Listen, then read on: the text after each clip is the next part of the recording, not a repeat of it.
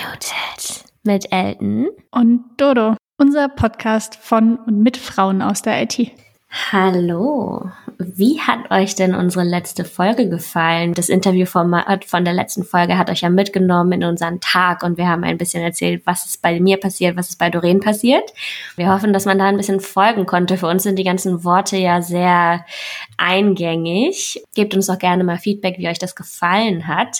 Heute bauen wir da noch mal ein bisschen drauf auf und erklären euch statt dem Tagesablauf die verschiedenen Bausteine von unserem Arbeitsalltag, also Bausteine der Softwareentwicklung und der Data Science. Am Anfang aber einmal als Abgrenzung.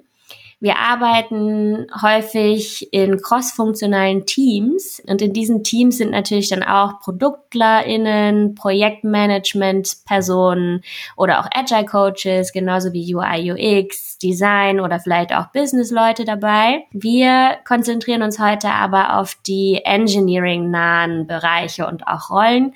Ich bin Softwareentwicklerin und Doreen ist Data Scientist, deswegen werden wir unsere Lupe auch so auf die Erfahrungen, mit denen wir bisher Kontakt haben, begrenzen. Also das ist jetzt eher eine breite Übersicht in den ganzen Touchpoints, die wir hatten. Wir gehen jetzt auch nicht bei jedem Einzelnen richtig in die Tiefe, sondern es gibt euch einfach einen guten Überblick über die Bestandteile, mit denen wir so zu tun haben. Doreen, willst du noch einmal sagen, in welchem Bereich oder in welcher Branche du tätig bist?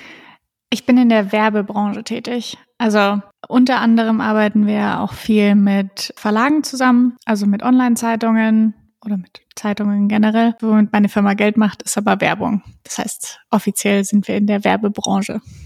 Ich arbeite in IT Consulting, hauptsächlich Webentwicklung. Also meine Branche wechselt tatsächlich, aber das Produkt, was ich dann meistens baue, ist Web oder App als Endprodukt. Einmal als Abgrenzung, worum es heute gehen wird. Während der Folge schmeißen wir mit ganz vielen Begriffen und Rollen von EntwicklerInnen um uns. Und haltet aber durch. Wir versuchen alles so gut wie möglich zu erklären. Wir werden auf jeden Fall uns größtmögliche Mühe geben, um euch da nicht auf dem Weg zu verlieren. Jetzt zum Einstieg gibt's aber wie immer erstmal eine Einstiegsfrage. In welchem Bereich hast du denn deine letzte Zeile Code geschrieben? Zeile Code ist schwierig das, was ich äh, letzte Woche nämlich viel gemacht habe, ist die Dokumentation von Dashboards. Das heißt, ich habe mich letzte Woche total im Bereich von einer Data Analyst bewegt und da ein bisschen aufgeräumt, weil es ist alles sehr konfus und ich habe neue Dashboards gefunden, von denen ich nicht wusste, dass es sie gibt. also ich habe keine Zeile Code geschrieben, ich habe viel Dokumentation geschrieben. Ich weiß nicht, ob das jetzt auch zählt. Doch, Dokumentation ist auch Teil des Codes. Ist aber in Confluence. Egal, das lassen wir einfach mal so stehen. Es hätte ja auch eine README sein können. Das stimmt. Meine letzte Zeile Code war im Backend. Und zwar habe ich versucht, unser Test-Framework umzustellen und bin da aber noch nicht ganz fertig mit. Also ich bin so ein bisschen von Problem zu Problem gehüpft. Aber ich war auf jeden Fall im Backend-Testing unterwegs. Das war die Einstiegsfrage. Und die Rollen und Bereiche und Bausteine von Teams in der IT sind meistens ja auch sehr firmenabhängig. Deswegen würden wir euch einmal erklären, was für Tech-Rollen es bei uns in den Firmen gibt. Möchtest du anfangen, Doreen? Ja, kann ich total gerne machen. In der letzten Folge habe ich ja schon erwähnt, dass wir ein relativ kleines Produkt haben. Unser Produkt ist im Grunde eine Umfrage, die wir dann bei Online-Zeitungen einbauen. Und unser Tech-Team besteht aus drei Frontend-Engineers und zwei, bei uns heißen die Plattform-Engineers, man könnte aber auch Backend-Engineers sagen. Ich würde sagen, bei uns gibt es da keinen Unterschied. Und dann äh, mich als Data-Person. Das heißt, die drei Bereiche, die wir haben, sind Plattform, Frontend und Data. Wie ist bei dir? Mm, bei uns ist es ein bisschen anders. Wir unterscheiden nicht so sehr Bereiche, wir unterscheiden eher Rollen. Also als ich in der Firma gestartet bin, gab es nur Technologists. Das war ein Wort für alle Techies eigentlich. Und dann ist uns aufgefallen, okay, das reicht nicht aus, weil wir schon zwei verschiedene Fokusbereiche haben. Wir haben einmal die Software Engineers, da gehöre ich auch mit dazu.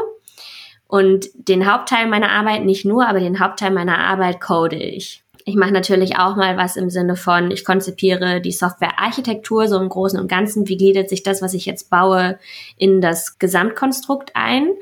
Aber wir haben auch voll viele Anwendungsfälle, wo man sich eine Softwarearchitektur from scratch ausdenken muss. Und das ist dann der Fokus von sogenannten Solution Architects. Also die überlegen sich Softwarearchitekturen, die eben ein bestimmtes Problem eines Kunden lösen von null auf. Und dann haben wir noch, das ist kein offizieller Titel, aber wir haben schon eine im Team, die den Fokus auf DevOps legt. Und DevOps setzt sich zusammen auf Development und Operations. Das ist dann bei uns eben der Fokus auf die Infrastruktur.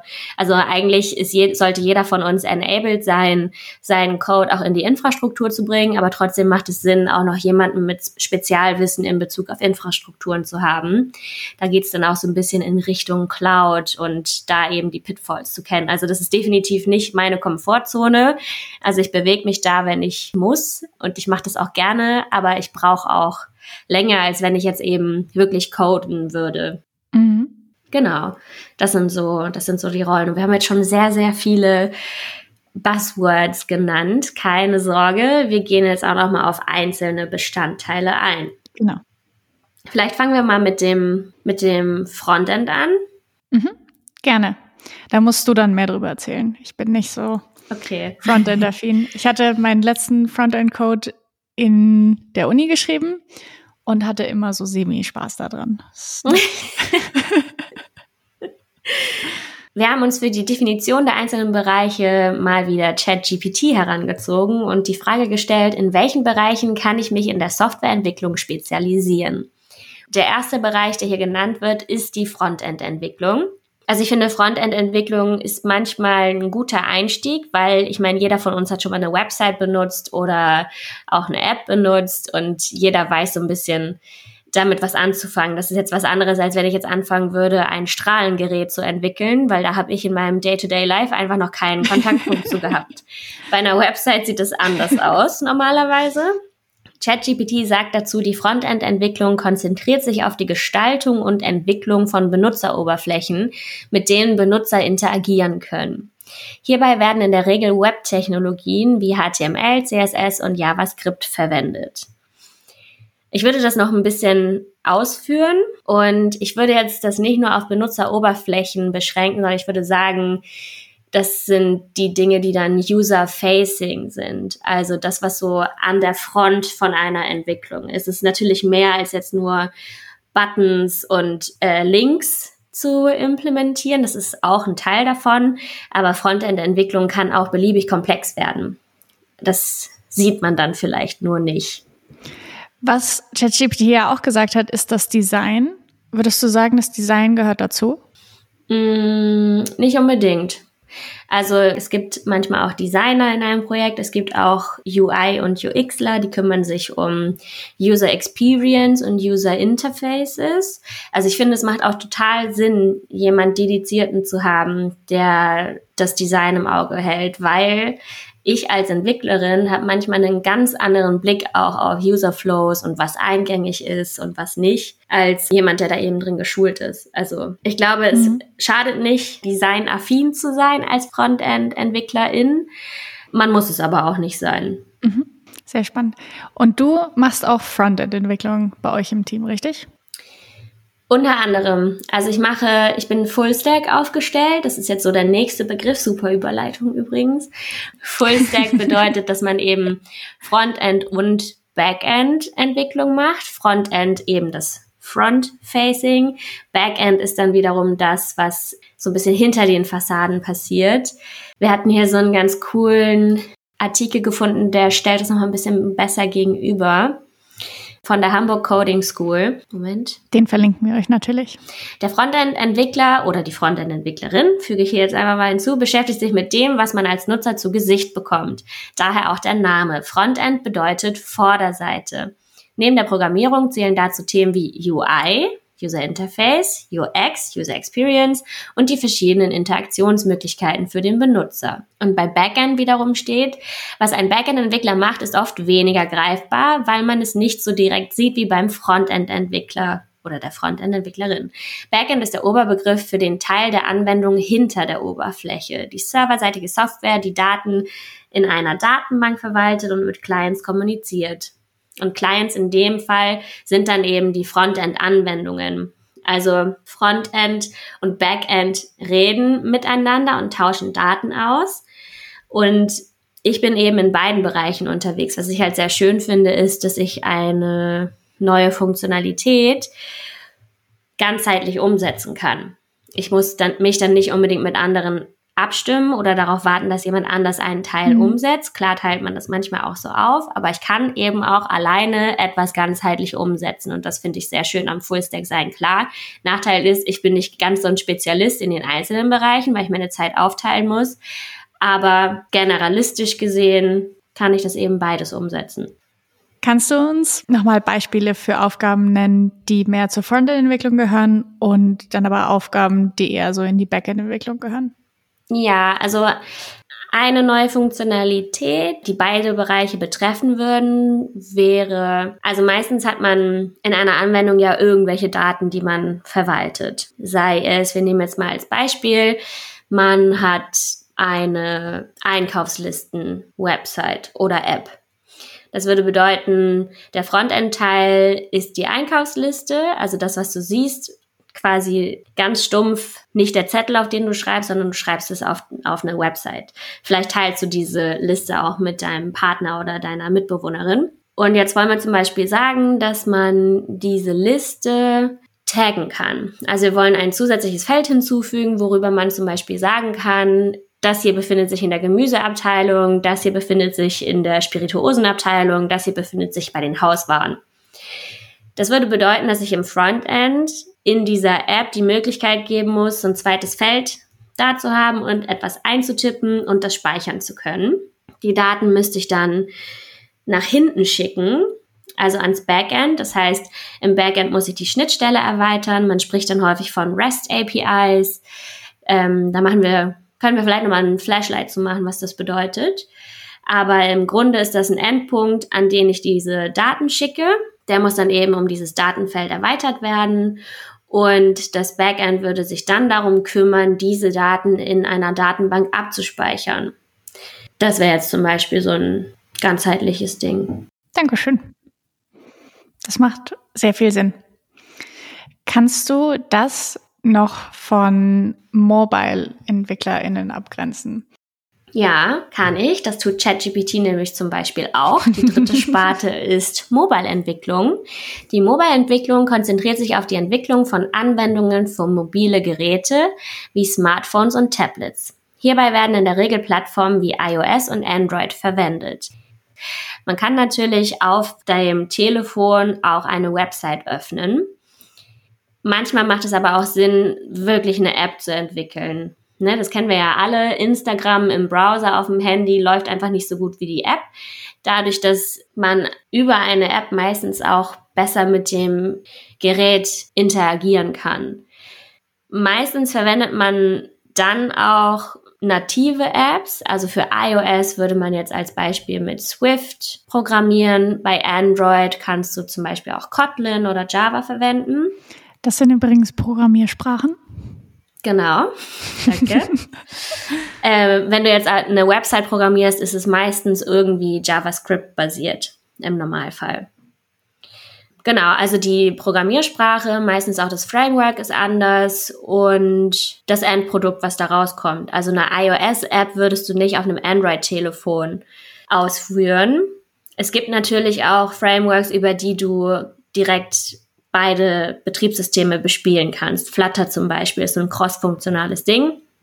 Das bedeutet, du entwickelst nur eine App und das Framework kümmert sich darum, die für die verschiedenen Endgeräte auszuspielen. Hat beides seine Vor- und Nachteile und es kommt immer darauf an, was, was genau du gerade brauchst. Cool. Vielen, vielen Dank. Gerne. Ich hoffe, das hat irgendwie Sinn gemacht.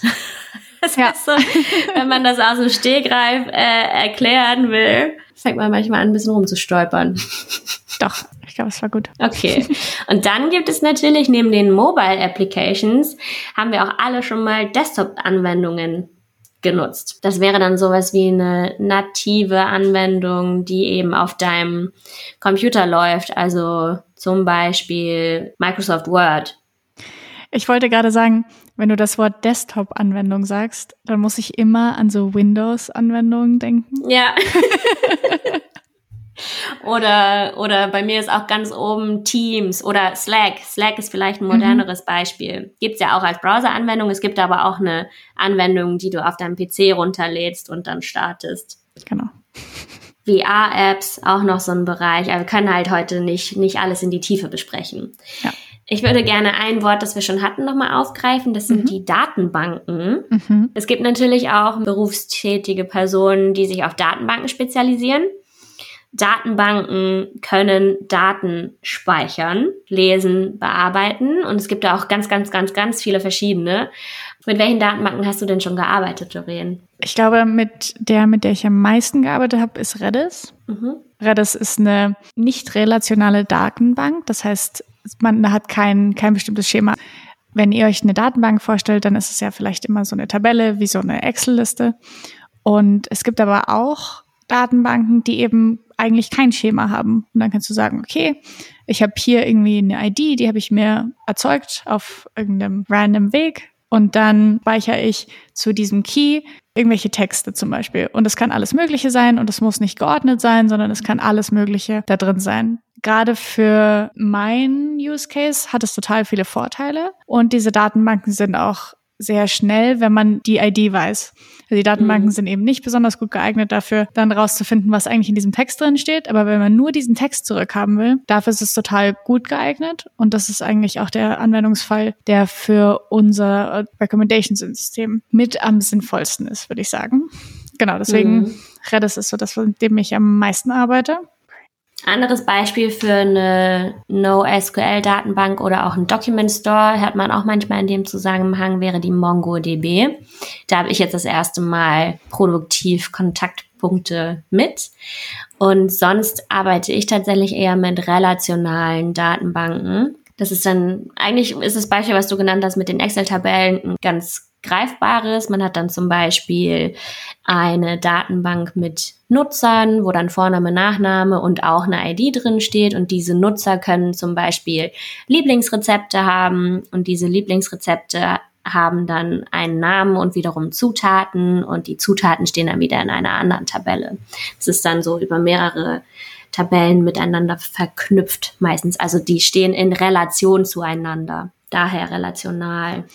Außerdem arbeite ich super viel mit BigQuery. Ah, ja. BigQuery ist ein Data Warehouse von Google, also das wird auf der Google Cloud Plattform gehostet. Und in dem Data Warehouse geht es auch um die Speicherung von Daten. Im Vergleich zu einer Datenbank ist ein Data Warehouse viel mächtiger mit dem, was man damit machen kann. Und wir speichern zum Beispiel in unserem Data Warehouse unsere ganzen Events und machen dann auch die Verarbeitung der Events eben in diesem Data Warehouse. Ja, und um vielleicht nochmal den Unterschied zu verdeutlichen, ich kenne jetzt euer explizites Beispiel nicht, aber Damals bei Joblift zum Beispiel haben wir über Datenbanken eher so einen Ist-Zustand abgebildet und den eben auch bearbeitet. Also ne, wenn ein Nutzer auf einer Website seinen Namen ändert, dann wird eben nicht geschrieben, hey, hier Event, Nutzername wurde geändert, sondern der Name des Nutzers wurde geändert. Mit vielleicht noch einem Timestamp, wann das passiert ist. Und wenn wir BigQuery genutzt haben, war das halt eher so ein Ding, dass diese Events weggeschrieben wurden.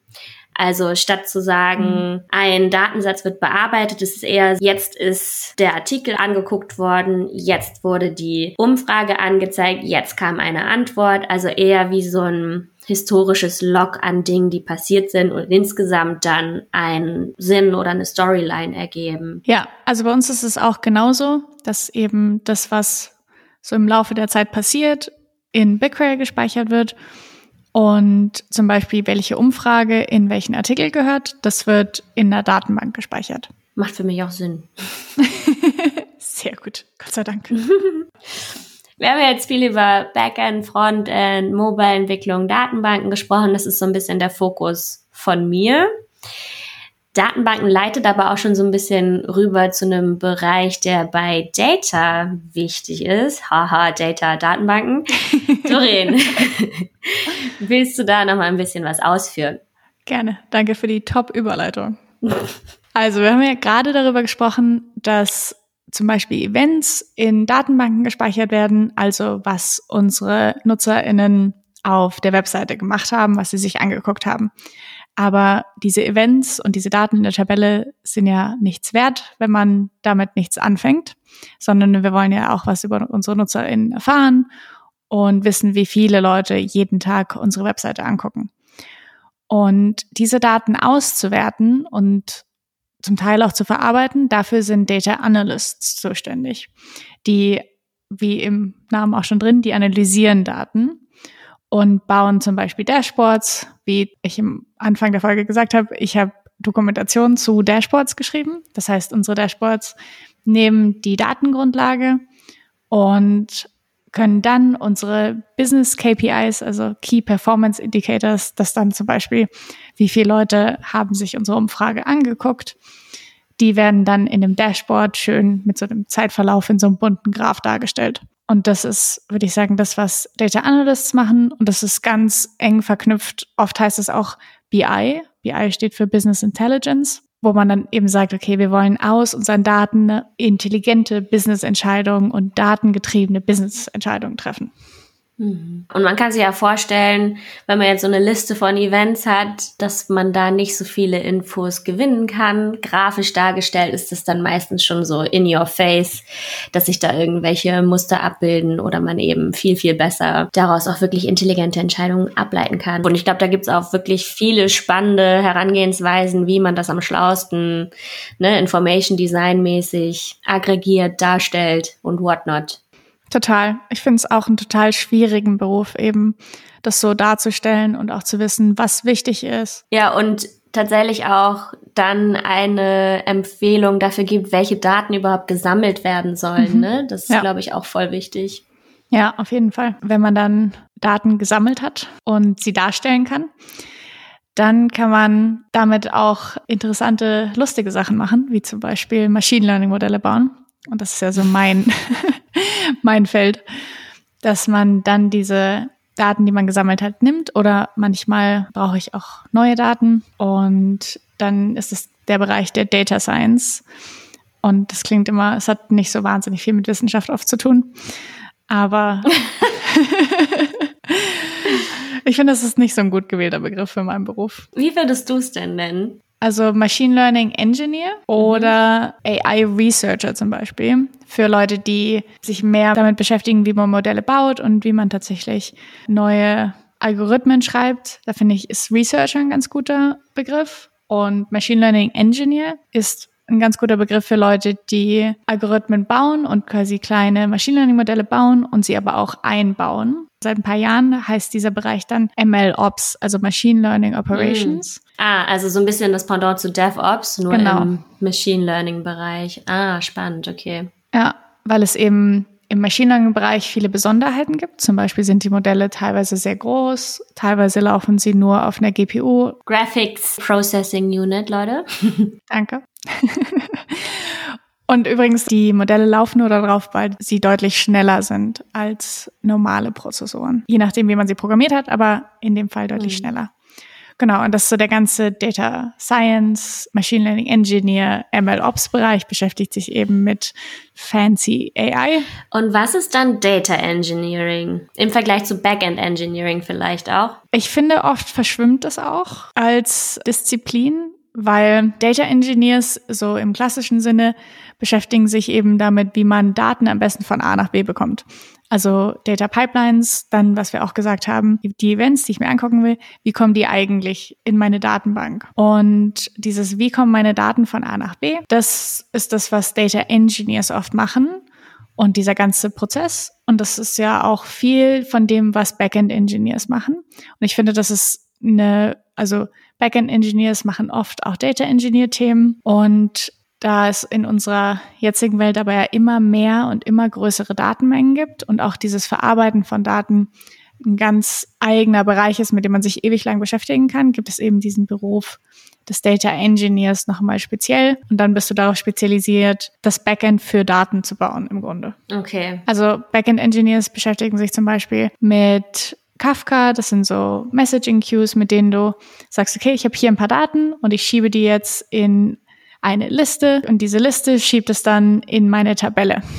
Und dieser ganze Prozess von Liste zu Liste zu Liste zur Datenbank, das ist das, was der Data Engineer oder die Data Engineer programmiert. Ja, wir hatten in Folge 5 auch ein Interview mit einer Data Analyst und sie hat zum Beispiel auch gesagt, der Unterschied von Analyst zu Data Engineer ist, dass der die Engineer zum Beispiel auch Transformationen noch durchführt, also Daten aufräumen, damit man sie wirklich sauber analysieren kann.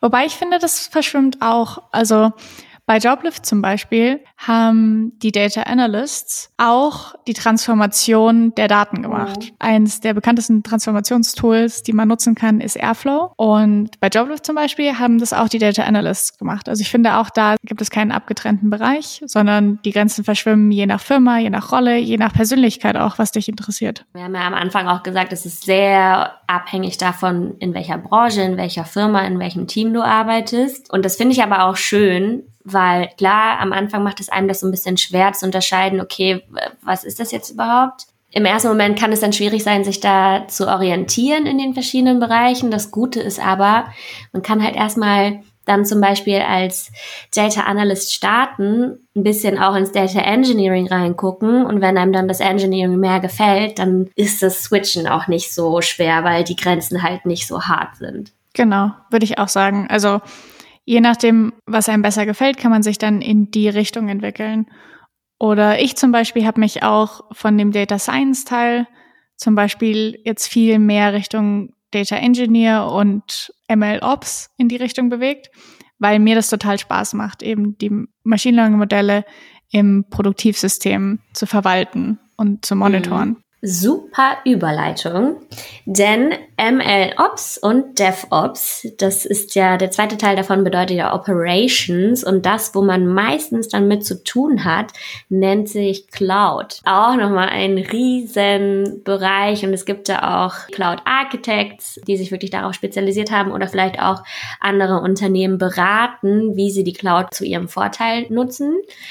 Für eine Definition haben wir auch hier ChatGPT herangezogen. ChatGPT sagt, unter Cloud-Entwicklung versteht man die Entwicklung von Anwendungen, die in einer Cloud-Computing-Umgebung bereitgestellt und ausgeführt werden. Ein Vorteil, den ChatGPT hier auch direkt nennt, ist, dass die Cloud-Entwicklung es ermöglicht, Anwendungen schnell und einfach zu erstellen, bereitzustellen und auch zu skalieren, ohne dass sie sich um die zugrunde liegende Infrastruktur kümmern müssen. Infrastruktur, das kann man sich so vorstellen. Ein Auto kann ja auch nicht fahren, ohne dass es die Infrastruktur einer Straße gibt. Genauso braucht Software eine Infrastruktur, auf der sie laufen kann. Ein sehr, sehr schönes Beispiel. Das wäre mir so nicht eingefallen. Ich war auch kurz stolz auf mich. Das habe ich mir auch jetzt gerade ausgedacht. Und Cloud-Plattformen, wir sind jetzt hier wieder bei ChatGPT, bieten eine Vielzahl von Diensten und APIs, die EntwicklerInnen nutzen können, um ihre Anwendungen schnell zu erstellen, zu erweitern. Man kann da zum Beispiel auch eine Datenbank aufsetzen, man kann da Authentifizierung aufsetzen und es gibt zum Beispiel auch viele Sicherheitsfeatures. Und die Personen, die sich eben mit der ganzen Infrastruktur befassen und gucken, dass andere Entwicklerinnen keinen Quatsch machen und keine unsicheren Anwendungen bauen, weil in der Cloud zu entwickeln teilweise sehr komplex sein kann. Es gibt sehr viel, was man machen kann. Natürlich kann man sehr schnell Sachen erstellen, aber es ist nicht immer sinnvoll. Und deswegen gibt's eben in den meisten Firmen, würde ich sagen, jemanden, der sich mit DevOps beschäftigt oder in den meisten Firmen, die ihre Anwendungen in der Cloud haben, gibt's oft DevOps Engineers, die darauf gucken, dass die ganze Infrastruktur gut aufgesetzt ist und gut läuft und auch für die anderen Entwicklerinnen leicht zu nutzen ist. Und ausfallsicher läuft mm. zum Beispiel. Je ausfallsicherer, desto teurer natürlich. Die Alternative dazu wäre, dass jede Firma, die irgendwie eine Website bereitstellen will, bei sich im Büro Computer stehen hat, die einfach nur laufen und diese Daten verwalten, die Rechenkapazität bereitstellen und so weiter und so fort. Das Gute ist, es gibt ja einige riesige Firmen, die wirklich riesig, riesig, riesig sind. Amazon gehört dazu, Google gehört dazu und aber auch weitere, die eben schon sehr viele Rechner in irgendwelchen Rechenzentren stehen haben. Grundlegend ist es aber so, Amazon hat ja zum Beispiel Peakzeiten vor Weihnachten. Das heißt, sie haben Rechenleistung, um diese Peakzeiten auch tatsächlich bedienen zu können. Zu anderen Zeiten ist es dann aber wiederum so, dass sie gar nicht so viel Rechenzeit brauchen, weil nicht mehr so viel gekauft und gesucht wird wie um Weihnachten rum. Das bedeutet, dass sie sich irgendwann gesagt haben, hey, diese ganze Rechenleistung, die wir hier rumstehen haben und die uns ja Strom kostet, könnten wir doch bereitstellen. Und dementsprechend haben sie es dann anderen möglich gemacht, ihre Websites auf diesen freien Kapazitäten laufen zu lassen. Das heißt, Leute haben nicht mehr selber die ganze Hardware bei sich stehen, sondern nutzen die Hardware, die eben woanders ungenutzt rumsteht. Mhm. Das ist so ganz aus meinem Gedächtnis herausgeholt, die Geschichte zur Cloud. Finde ich, find ich sehr gut. Vielen Dank für die Erklärung. Und weil du auch gesagt hast, dass die Seite zum Beispiel oder die, der Rechner immer da sein muss. Es gibt jetzt auch den relativ neuen Begriff von Site Reliability Engineers, die sich dann viel darum kümmern, dass die Seite tatsächlich auch immer da ist, wenn sie da sein soll. Das ist nochmal ein, ein extra, glaube ich, EntwicklerInnenfeld, das sich in den letzten Jahren ergeben hat. Und viel gibt es diese Stelle eben auch bei relativ großen Firmen wie zum Beispiel Amazon. Kannte ich tatsächlich auch noch gar nicht den Begriff. Also sehr spannend. Habe ich auch erst vor ein paar Monaten das erste Mal von gehört. Softwareentwicklung ist einfach ein schnelllebiges Feld. Wir hatten ja gerade schon Berufsbezeichnungen, die neu sind, zum Beispiel auch Staff Engineer. Und es gibt viele Bereiche, die eben gerade erst entstanden sind oder jünger sind als andere. Also Websites gibt es ja schon eine ganze Weile. Wir haben ChatGPT auch nochmal gefragt, welche Bereiche sich dann in den letzten Jahren entwickelt haben oder eben an Bedeutung gewonnen haben. Erstes Beispiel dazu künstliche Intelligenz und maschinelles Lernen.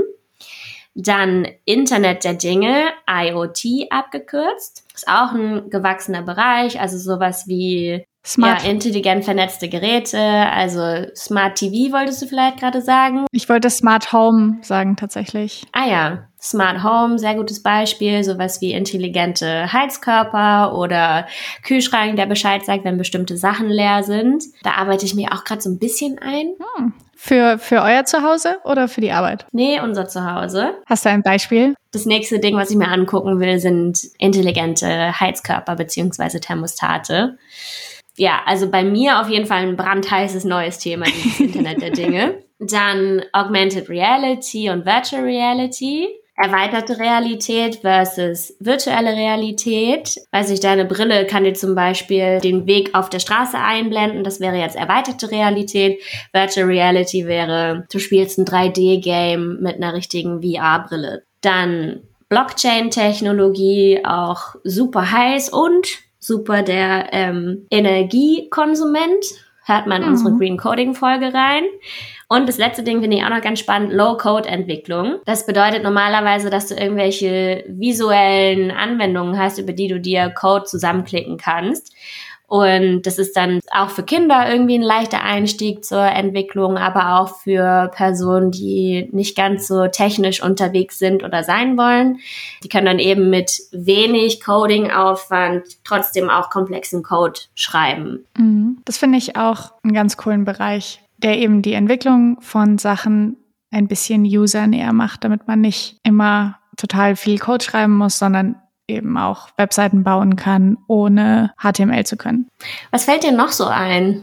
Worüber wir gar nicht gesprochen haben, sind Security-Themen. Also es gibt ja im Security-Bereich noch eine ganze Bandbreite an Jobs, mit denen wir uns jetzt hier noch gar nicht beschäftigt haben. Da würden wir auch voll gerne noch mal eine Folge machen und vielleicht eine Freundin von mir einladen. Wir gucken mal. Oh ja, die ist nämlich Pen-Testerin. Ja. Und Cliffhanger. Cliffhanger. Hacking. Mhm. PentesterInnen sind ja White HackerInnen quasi. Ich weiß nicht, ob ich das sagen kann. Das erklärt sie uns dann vielleicht, ah, ob ich das so sagen darf. Interessant. Ja, mega cool. Wir müssen de definitiv das Hacking mal genauer unter die Lupe nehmen. Ja. Also es gibt ja Hacker, die böse Absichten haben und es gibt aber auch Hacker, die explizit eingestellt sind oder auch Schwachstellen explizit aufdecken sollen. Ich würde auch super gerne hacken können. Ich auch. Das ist, glaube ich, wenn ich kriminell wäre, dann wäre ich gerne eine Hackerin. Mhm. Voll. Ganz viele Unternehmen haben Bug Bounties. Das heißt, wenn ihr einen Bug bei einer Firma findet, also in der Software der Firma, dann kriegt ihr im Zweifel dafür sogar Geld. Und es gibt Webseiten, wo man eben sich da auch anmelden kann und solche Sachen. Und ich glaube, Google ist die Firma. Wenn ihr da ins System kommt, dann bekommt ihr auch direkt ein Jobangebot, soweit ich weiß. Nice. Und was wir hier an dieser Stelle natürlich auch noch erwähnen wollen, ist der IT-Support. Mhm. Wir alle hatten schon mal mehr oder weniger schöne Kontakte mit dem IT-Support in verschiedenen Konstellationen, aber natürlich auch ein mega großer Bereich. Total. Mein Freund arbeitet im Bundestag und die haben auf jeden Fall auch einen IT-Support. Und immer wenn bei denen ein Bildschirm nicht geht oder sein Computer mal wieder nicht angeht, dann muss er eben den IT-Support des Bundestags anrufen.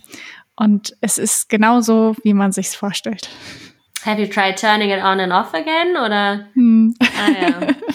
Die Serie hier ist auf jeden Fall, jetzt fällt mir der Name nicht ein. IT Crowd.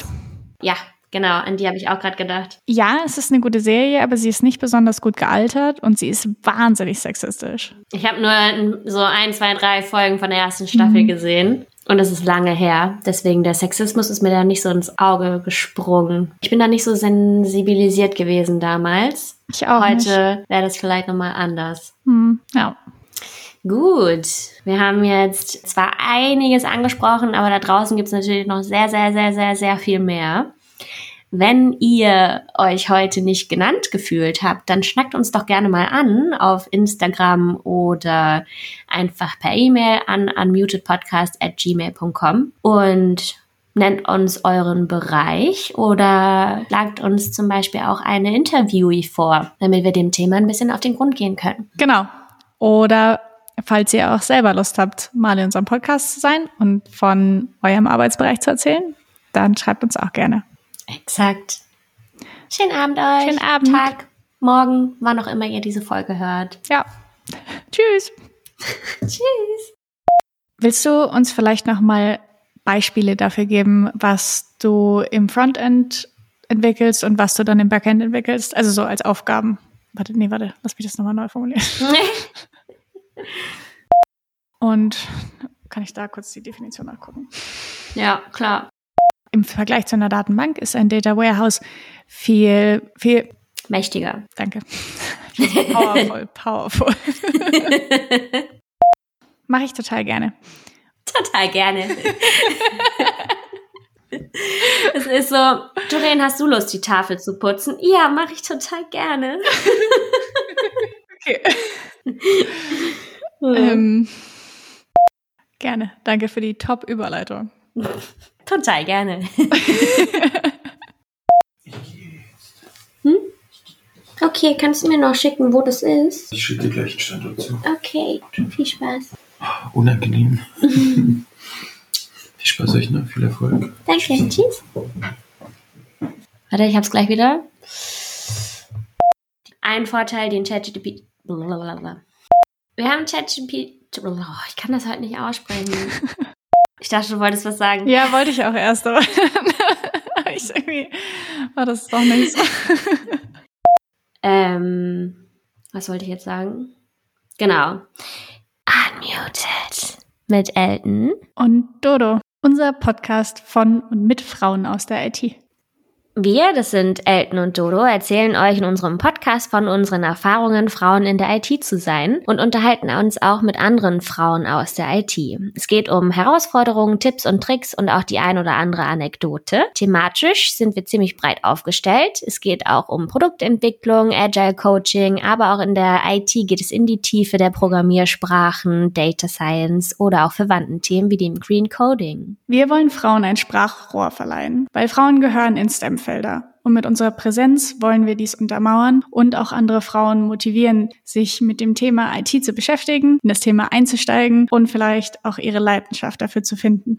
Hört rein in unsere verschiedenen Folgen, gebt uns Feedback und gerne auch Anregungen. Ihr findet uns auf Instagram und Twitter, unmute-it und natürlich auf allen Plattformen, auf denen es Podcasts gibt.